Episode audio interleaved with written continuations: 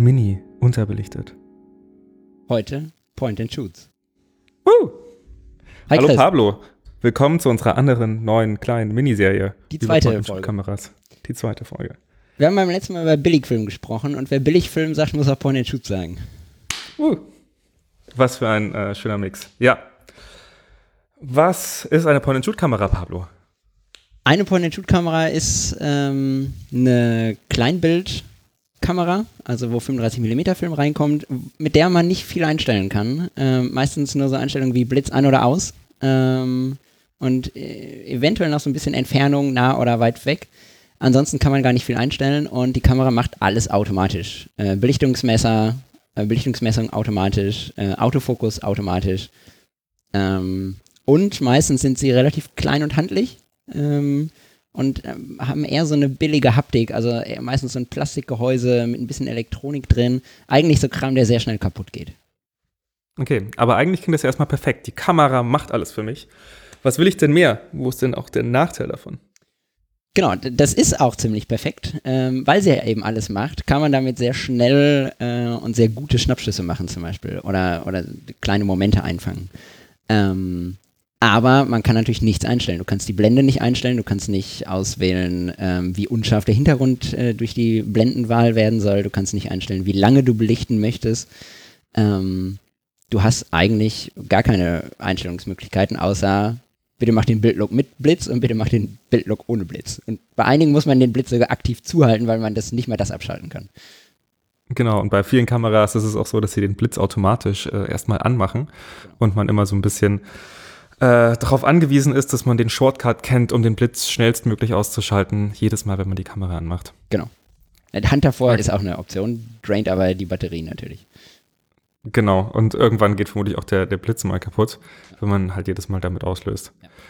Ähm, zu den Einstellungssachen, es gibt natürlich auch ein paar Point-and-Shoots, wo man so ein bisschen zumindest eine Blendenkorrektur machen kann. Es gibt auch so ein paar Hacks, dass man zum Beispiel den ähm, DX-Code am ISO, das ist sozusagen so, ein, ähm, so eine metallische Kodierung, mit dem der Film der Kamera mitteilt, welchen ISO-Wert er hat, ähm, verändern kann. Zum Beispiel, indem man ihn zuklebt oder mit Edding übermalt.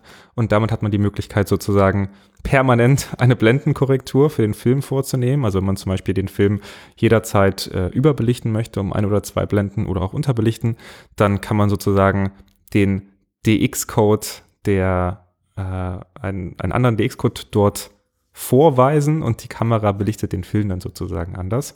Das funktioniert aber meines Wissens, also so wie ich das verstanden habe, korrigiere mich, wenn ich das da auch noch was lernen kann.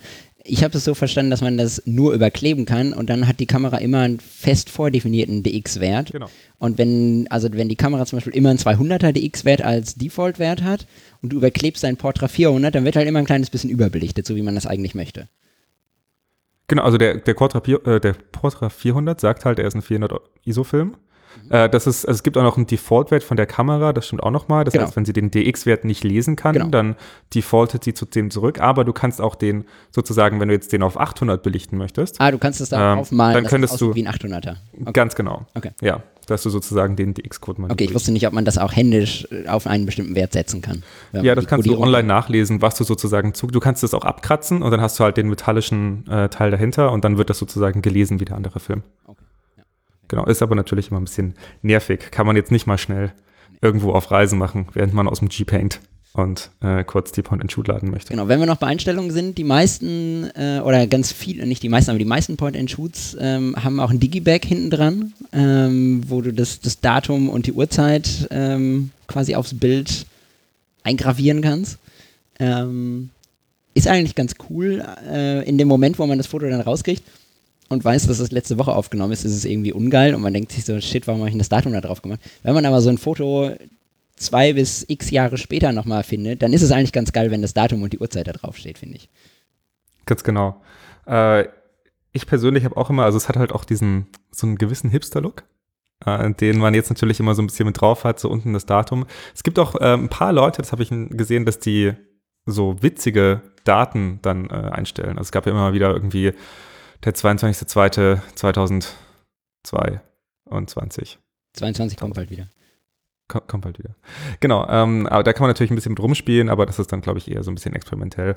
Und genau, die, die Data-Back-Option gibt es zumindest auch für viele Kameras, dass man, oder für die professionelleren Point-and-Shoot-Kameras, dass man zumindest dieses Digiback auch nachkaufen, äh, dieses Databack auch nachkaufen kann.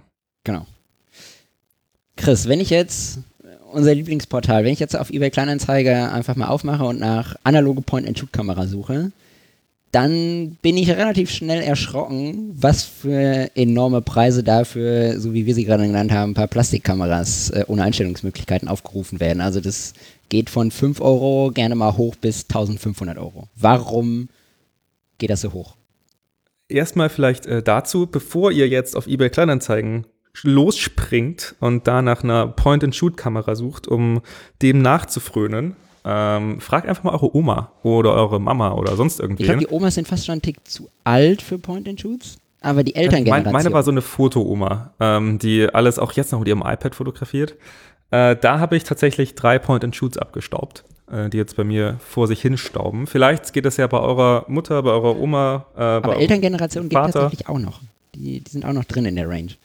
Genau, da könnte sich noch was Cooles finden und viele denken, ah, Festbrennweite bei einer Point-and-Shoot, sowas halt cool und das sind die coolen Kameras. Aber nee, das kann auch eine Zoom-Kamera sein. Ähm, das, die sind alle perfekt. Ähm, lasst sie dann halt einfach bei dem kleinsten Zoom-Wert oder macht damit auch was auch immer ihr wollt. Die sind eigentlich alle prima Kameras, denn alles, was sie machen müssen, ist halt ein bisschen Licht aufs Negativ lassen und vielleicht noch ein halbwegs brauchbares Objektiv haben. Genau. Aber das ist meistens gegeben. Äh, genau, zu der Frage, Insgesamt sind Festbrennweiten natürlich trotzdem cooler an der Point-and-Shoot, aber auch deutlich teurer. Ähm, aber auch die mit Zoom sind gut, ja. äh, genau. Es gibt, ähm, eine, da das halt damals Point-and-Shoot ein wahnsinnig großer Bereich war und ähm, es natürlich dadurch sehr, sehr viele Kameras gibt, äh, gibt es eine, ich würde jetzt mal sagen, große, große Range auch von von einer Grauzone von Kameras, von denen man noch gar nicht weiß, dass sie gut sind ähm, oder die halt trotzdem eigentlich brauchbare Point-and-Shoot-Kameras sind. Das heißt, auch wenn ihr da so eine Pors-Kamera findet, die sich jetzt erstmal nicht so geil anhört wie eine ähm, Fuji Mio oder eine Contax T2, dann erfüllt die trotzdem den Zweck, dass sie einfach immer dabei ist, eine kleine handliche Kamera ist und ähm, schöne Bilder macht, schöne Momentaufnahmen, äh, bei denen man nicht lange nachdenken muss. Deine Frage war ja, warum sind die so geil? War, nee, Oder warum, warum, sind die so sind teuer? Die so teuer? Genau. Äh, natürlich, der, der, erste Vorteil ist, äh, gibt ja viele Leute, die jetzt sagen, hey, ich mache Streetfotografie oder die halt irgendwie diesen analogen Look haben wollen und einfach eine kleine Kamera dabei haben. Das heißt, der praktische Nutzen, in, easy in das Analoge reinzukommen oder diesen analogen Look zu haben, sorgt natürlich dafür, dafür dass eine gewisse Nachfrage da ist. Allerdings gibt es natürlich auch Promis, die schon früh auf diesen Zug aufgesprungen sind und dann äh, die großen Kameras in der Hand hatten und äh, damit ein, einen gewissen Wert äh, um diese Kameras aufgebaut haben. Und äh, ganz vorne dabei sind natürlich die Contax T-Serie, also äh, Contax T, T2, T3. Das, okay, das ist aber jetzt auch direkt die, die Königsklasse an Point. Das, das war also aber auch, glaube ich, die, die das Ganze so ein bisschen gestartet hat das kann sein, aber ich glaube, darüber kommt auch nichts mehr, was den Preis angeht. Ja, das stimmt. Doch, es gab, glaube ich, eine habe ich neulich noch gesehen. Ist nicht auch diese, gibt es nicht von Nikon sogar noch eine, eine schöne, die diese Räder oben hat, die so ganz. Ja, die ist auch teuer, stimmt. Und die Fuji Klasse S und Klasse W auch. Ah, stimmt. Aber die werden noch neu produziert, die, deswegen sind die auch richtig teuer.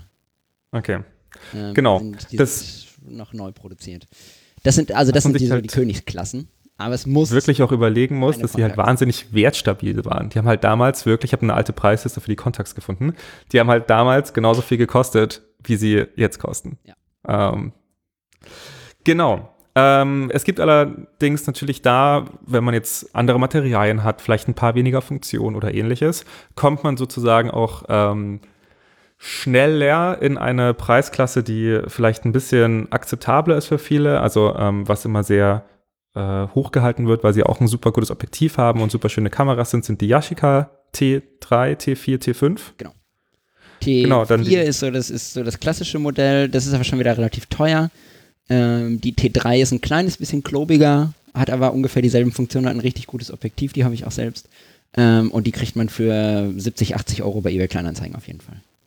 Genau, die Fuji Mio ist noch, also Mio und Mio 2 Olympus. sind im. Aber fast ah, Olympus, ah, stimmt. Sorry. Ähm, sind immer noch Kameras, die, die auch häufig genannt werden. Mio 2 auch richtig teuer inzwischen, aber das sind, glaube ich, die kleinsten und kompaktesten, die ich so kenne. Ja, und die sind auch wasserdicht, was halt äh, ganz cool ist. Ja. ja. Äh, wenn man dann aber bei, gerade bei Olympus so ein bisschen links und rechts davon schaut, gibt es zum Beispiel diese Olympus A35, die habe ich. Äh, und auch noch eine andere Olympus, die habe ich bei, bei meiner Oma gefunden. Da kann ich nachher mal nachschauen, wie die heißt. Die kriegt man dann aber plötzlich für 10 oder 15 Euro. Das heißt, äh, dadurch, dass die halt die Big Mini äh, Serie zum Beispiel, die ist auch gut. Da gibt es ein paar mit einer Festbrennweite, ein paar, die ähm, äh, die eine Festbrennweite haben, aber die Big Mini Serie ist auch günstig und auch richtig gut. Und ich glaube, die haben auch ein, äh, ein, richtig hochwertiges Objektiv drin. Ich weiß es gerade ja. nicht auswendig. Genau, also schaut am besten einfach mal so ein bisschen abseits von, also es gibt ja auch online immer noch Herstellerlisten, äh, was damals hergestellt wurde oder ansonsten einfach mal nicht genau die Produktbezeichnung eingeben, sondern einfach nur noch ähm, Olympus, ähm, entweder einfach nur Point and Shoot oder 35 oder AF 35, irgendwas in dem Bereich. Und was tatsächlich auch überraschend gut funktioniert, falls ihr euch gerne mal in die Bahn setzt und äh, dafür mal eine Stunde Fahrt oder so, versucht es einfach mal und äh, wählt die Verschenken, also zu verschenken Option aus und dann einfach mal alte Kamera oder nur Kamera eingeben, weil häufig ist es so, dass äh, ältere Leute vielleicht äh, so ein bisschen Zeug rausschmeißen, so ein bisschen ihren, äh, ihren Dachboden aufräumen, da alte Kameras finden und die halt einfach zu verschenken reinstellen. Also so bin ich auch zu zwei wirklich äh, guten spaßmachenden Point-and-Shoot-Kameras gekommen. Contax gehört leider nicht dazu. Die Contax gehört leider nicht dazu. Ähm, genau, ich habe auch noch einen Tipp, also selbst wenn man äh, sieht, dass irgendwie bekannte Leute, äh, hier in Hamburg ist das zum Beispiel Ben Bernschneider, wenn man sieht, dass bekannte Leute mit irgendwelchen Kameras fotografieren und man sieht diese Kameramodelle irgendwie in den Beschreibungen oder so, geht einfach mal ähm, eine Modellreihe tiefer oder eine Modellreihe äh, höher, also guckt einfach mal so, was wurde davor und was wurde danach produziert. Meistens haben die sich immer so auf einen Sweet Spot dieser ganze Community eingeschossen, aber die da drunter und die da drüber sind nicht viel besser oder viel schlechter. Also auch da kann man dann für deutlich weniger Geld ähm, was Gutes machen, wie mit der Yashica T3 statt T4, was das, ähm, das beliebte Modell ist. Ähm, es gibt noch ich ein paar Nachteile, sind mir gerade eingefallen. Ich hätte noch zwei eher positiv konnotierte Fragen, aber los geht's mit den Nachteilen. Ja, ich, ich würde gerne noch äh, kurz zwei kleine Nachteile. Also der eine Nachteil ist, Batterieverbrauch ist echt hoch bei einer Point-and-Shoot-Kamera, weil die alles mit Batterie macht und ähm, man sollte eine Ersatzbatterie in der Tasche haben, wenn man mit einer Point-and-Shoot unterwegs ist und man will, dass sie weiterhin noch funktioniert. Und sie gehen halt, das muss man leider sagen, sie sind sehr zerbrechlich, sie gehen relativ schnell kaputt. Wenn man sie fallen lässt, sind sie meistens hin. Ähm, egal wie viel Geld ihr dafür ausgebt, auch wenn ihr die ganz teuren nehmt, das ist eine tickende Zeitbombe und die kann einfach nächstes Jahr aus irgendeinem Grund nicht mehr funktionieren, weil ein bisschen Feuchtigkeit reingekommen ist, was auch immer. Vorsichtig. Ja. Und die kann man auch dann nicht wieder reparieren. Also wenn sie kaputt sind, sind sie meistens auch wirklich komplett Schrott. Genau. Ähm, was man allerdings auf der positiven Seite anführen soll, gerade du hast mir heute Morgen einen Link geschickt. Ähm, man kann tatsächlich mit so einer Point-and-Shoot auch professionelle Fotos machen. Also zum einen das geht auch so ein bisschen in die Frage, für wen sind Point-and-Shoot-Kameras? Point-and-Shoot-Kameras sind halt perfekt einfach, um genau den Moment festzuhalten. Um falls wir uns irgendwann mal wieder auf Partys treffen können, auf einer Party ein paar witzige Fotos zu machen, um einfach mal auch äh, mit Freunden, jetzt nicht vielleicht bei, bei irgendjemand auf der Straße, aber ein überraschendes Foto zu machen, ähm, was halt dann trotzdem gerade durch den Moment, dass halt niemand damit gerechnet hat und sein Telefon rausgeholt hat, ähm, gut wirkt. Auch gerade im Vergleich, wenn man jetzt ein Handyfoto macht, dann sieht man immer, dass man es in der Hand hat und das irgendwie vorbereiten muss. So eine Point-and-Shoot-Kamera kann man super aus der Hüfte schießen und ähm, hat halt wirklich damit die Möglichkeit, ähm, sich selber auch nochmal zu überraschen. Also mal lieber ein Foto zu viel machen, das halt äh, vielleicht ganz witzig aussieht und dann später, wenn man die Negative abholt, einfach sich freuen, äh, dass dieser Moment so cool rauskam. Genau. Jetzt ähm, vielleicht auch so ein bisschen als Abschlussfrage. Es gibt ja, also ich könnte mir vorstellen, jetzt sagen Leute so, ja, aber ich habe doch hier meine, meine Einmalkamera, die macht doch auch, also da kann ich auch nichts einstellen und da ist ein Film drin, die kostet auch nicht viel. Und kann ich nicht einfach die benutzen statt einer Point-and-Shoot-Kamera? Da ist es vielleicht so, dass man zum einen die, diese Einwegkamera super als Einsteiger, wenn man das mal ausprobieren möchte, für einen Film und nicht weiß, ob man jetzt vielleicht in eine Point-and-Shoot-Kamera, die vielleicht ein bisschen teurer ist, investieren sollte, kann man das super mit einer Einwegkamera ausprobieren. Auf der anderen Seite, mit einer Point-and-Shoot-Kamera für 5 Euro könnt ihr halt immer einen Kodak Gold für keine Ahnung, was der in der Zukunft kosten wird, aber äh, 3, 4, 5 Euro einlegen und habt damit eigentlich endlos äh, Supply und müsst euch halt nicht immer eine neue Kamera dafür holen, was jetzt vielleicht auch gerade äh, zum Thema Nachhaltigkeit äh, nicht Genau. ideal ist. Genau, und ähm, also ich finde, die, die Einmalkamera-Bildqualität ist halt absolut nicht vergleichbar mit einer Point-and-Shoot. Ne? Da ist ein festes Objektiv mit einer sehr hohen Blende drin, also irgendwie meistens Blende 8 oder 5, 6 oder so. Ähm, die Bilder sind trotzdem irgendwie immer unscharf oder zu dunkel und verwackelt und also es ist kein Vergleich zu einer Point-and-Shoot so richtig, finde ich. Die Point-and-Shoot macht einfach dreimal bessere Bilder. Ähm, Ja, zum Ausprobieren, zum einmal testen, ja, nehmt so eine äh, Einmalkamera, aber ansonsten könnt ihr diese, diese Momente, die man, äh, äh, die Qualität nicht vergleichen mit einer Point-and-Shoot. Ja. Zum Schluss vielleicht noch zwei kurze Tipps. Äh, zum einen, bei mir persönlich ist es immer so, ich liebe den Blitz bei einer Point-and-Shoot. Ähm, viele denken ja, hey, okay, ähm, man soll nicht immer blitzen und es sieht komisch und unnatürlich aus. Ich finde, Point-and-Shoot kriegt gerade diesen geilen Look Das macht Point-and-Shoot einfach Look in die Fresse Blitz blitzen. direkt gerade drauf. Genau, das ist eigentlich immer ganz cool. Und was, glaube ich, Pablo und ich gleichzeitig rausgefunden haben, manchmal möchte man ja nicht unbedingt, manchmal möchte man irgendwie eine, eine Szene auf der Straße oder sowas fotografieren und eine Point-and-Shoot ist wahnsinnig laut, weil natürlich dort günstigere Komponenten mit drin sind. Man hat bei vielen Point-and-Shoot Kameras aber die Möglichkeit, dass man einfach den Finger auf dem Auslöser lässt. Die Kamera macht schon das Foto und alles ist schon erledigt. Der, und der, dann kann man das die Foto Kamera ist auch runternehmen. beendet, also der Vorhang ist wieder zu. Der Verschluss ist schon wieder genau. geschlossen. Ja. Ähm, aber die Kamera betätigt noch nicht den Motor und spult noch nicht weiter. Das bedeutet, man hat dieses laute Geräusch noch nicht. Das heißt, man kann ein Foto machen, den Finger gedrückt halten auf dem Auslöser und dann die Kamera zur Seite tun. Und dann erst wird vorgespult und dann erst hat man das laute Geräusch, vielleicht ein oder zwei Meter später, ähm, wenn es nicht mehr so offensichtlich ist, dass man gerade ein Foto getan hat. Gute Idee, stimmt. Das, äh, das wusste ich auch lange Zeit nicht. Super. Gut. Schießt Das mehr. Point-and-Shoot-Bilder. Das macht Spaß. Alles So ist es. Chris, bis bald. Vielen Dank. Bis bald. Ciao. Ciao.